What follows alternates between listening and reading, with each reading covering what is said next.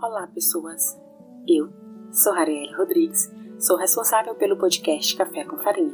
O que nós vamos discutir nesse podcast?